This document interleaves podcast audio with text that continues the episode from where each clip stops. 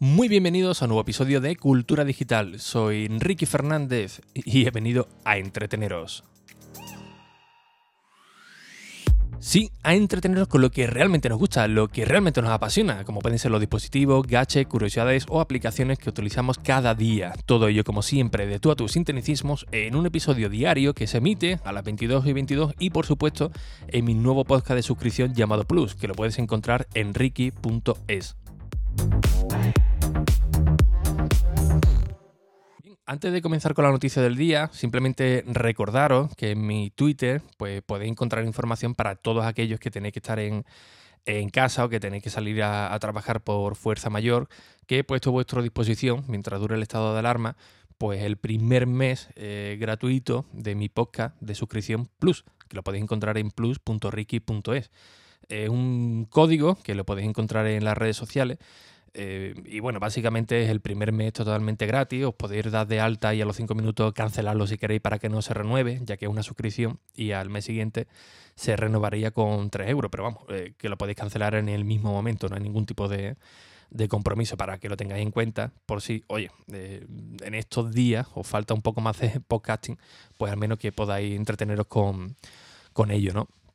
Eh, Amanecemos con una noticia, la verdad que ya bastante llamativa. Cuando comenzó el estado de, alarma, recordaréis que el presidente del gobierno dio una serie de comercio del cual pues, podían seguir operando con cierta eh, normalidad. ¿no? Uno de ellos, por ejemplo, eran las tiendas de telecomunicaciones, las tiendas de, telefonía de toda la vida. Pero eh, a medida que han ido pasando los días, pues se han ido modificando los comercios que pueden estar abiertos, los que no, algo que es realmente evidente, ¿no? Primero, pues, una acción de, choque y después, según se vaya viendo la necesidad de las circunstancias, pues van modificando todo, todos estos parámetros, ¿no? Con lo cual, era de prever que las tiendas de telecomunicaciones, pues también eh, terminasen cerrando, ¿no?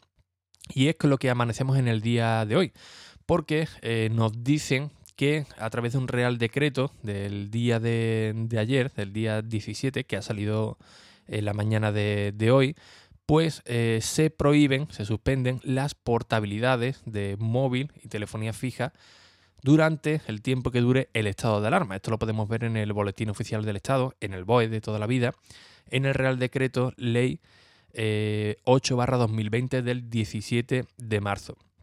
Bien, ¿qué significa todo esto? Pues que a partir de, ahora, mientras dure el estado de, alarma, pues no se podrá realizar ninguna, ningún tipo de portabilidad, ya sea tanto para móvil fijo, perdón, tanto para móvil, telefonía móvil, como para fijo, ¿no? Es decir, la DSL, la, la fibra e incluso han hecho especial hincapié para que las compañías pues tampoco empiecen a lanzar ahora mismo eh, ofertas muy, muy llamativas porque no van a poder hacer ningún tipo de portabilidad a los clientes, ¿no? A no ser que sea por, por fuerza mayor, ¿no? Algo que, choca, choca un poco porque nos dicen, oye, portabilidades no, pero eh, por el motivo, evidentemente, de que si tiene que venir un técnico a tu casa o tú tienes que ir a una tienda a recoger una tarjeta SIM físicamente o algún router o tenga que hacerte algún tipo de, instalación, que es algo que es evidente, ¿no? Por el tema del contacto, la medida de seguridad, etcétera. Pero algo que, choca porque nos dicen, oye, portabilidades no, pero eh, sí que podéis realizar altas, nuevas altas. Claro, aquí entonces estamos en la misma, ¿no? Porque si tú realizas un alta con, eh, con una operadora, pues tendrá que venir también un, técnico a tu casa y bueno, la medida de seguridad pues habrá que, extremarla, ¿no? Pero haciendo eh, honor a la verdad, porque hay mucha crítica por, por esto de portabilidad sí, pero alta no, haciendo honor a la verdad, en la situación que estamos ahora mismo de alarma, pues oye, eh, tenemos que achucharnos todos un, un poco y eh, actualmente se garantiza eh, el acceso a las telecomunicaciones y a Internet. Con lo cual, si alguien por cualquier motivo, imaginaos por ejemplo que alguien que ha firmado una hipoteca se acaba de mudar ahora mismo a, su casa, no tiene eh, internet, pues oye, tiene que estar en contacto con, el mundo, ¿no? Algo que actualmente sí que nos permite, ¿no? Y además que nos garantiza, ¿no? Entonces, por ejemplo, ahí sí que estaría justificado, ¿no? Un alta. Pero digamos que por precio, porque se nos haya terminado la portabilidad, eh, la permanencia y queramos hacer otra portabilidad porque nos ofrezcan mejor precio, pues oye, eh, a partir de este momento eso sí que no, eh, no será viable. ¿Cuándo durará todo esto? Pues como mínimo hasta que finalice el estado de alarma, que ya sabéis que son 15 días, pero lo más seguro es que se prolongue pues más tiempo, así que habrá que, habrá que esperar un poco, un poco más. Hay también algunas críticas de todo esto, porque por ejemplo en ADS Lezón apuntan que eh, no entienden, bueno, lo que acabo de comentar, ¿no? que no entienden cómo eh, se sigue haciendo eh, altas nuevas, pero no permiten cambiarse de operador. Además recuerdan que en Italia no se realizó, no se realizó ningún movimiento como, como este. Bueno, aquí ya las comparaciones muchas veces son, son odiosas, ¿no? Porque depende de, para lo que nos interese. Eh, miramos al país de al lado, el que no, no lo digo por ADSL ni, ni mucho menos, pero eh, lo que me refiero es que hay que ser consecuente, con las medidas que se, que se toman y eh, seguramente si esta opción de no realizar portabilidad, pero sí alta, eh, finalmente eh, no es viable, no es viable en el sentido de que, oye, por cuestiones de, cobertura, porque por ejemplo en tu zona la cobertura que, que, tú tienes con tal compañía pues no es suficiente y necesites cambiarla, pues oye, en esos pasos entiendo que, que sí, ¿no? Que se podrá realizar sin ningún tipo de, de problema, ¿no? Y lo que me ocurre, por ejemplo, a mí en, en, Madrid, la zona donde estoy, no sé si son por los inhibidores, no sé si por la zona estratégica de donde, de donde estamos, que por ejemplo Vodafone prácticamente no funciona.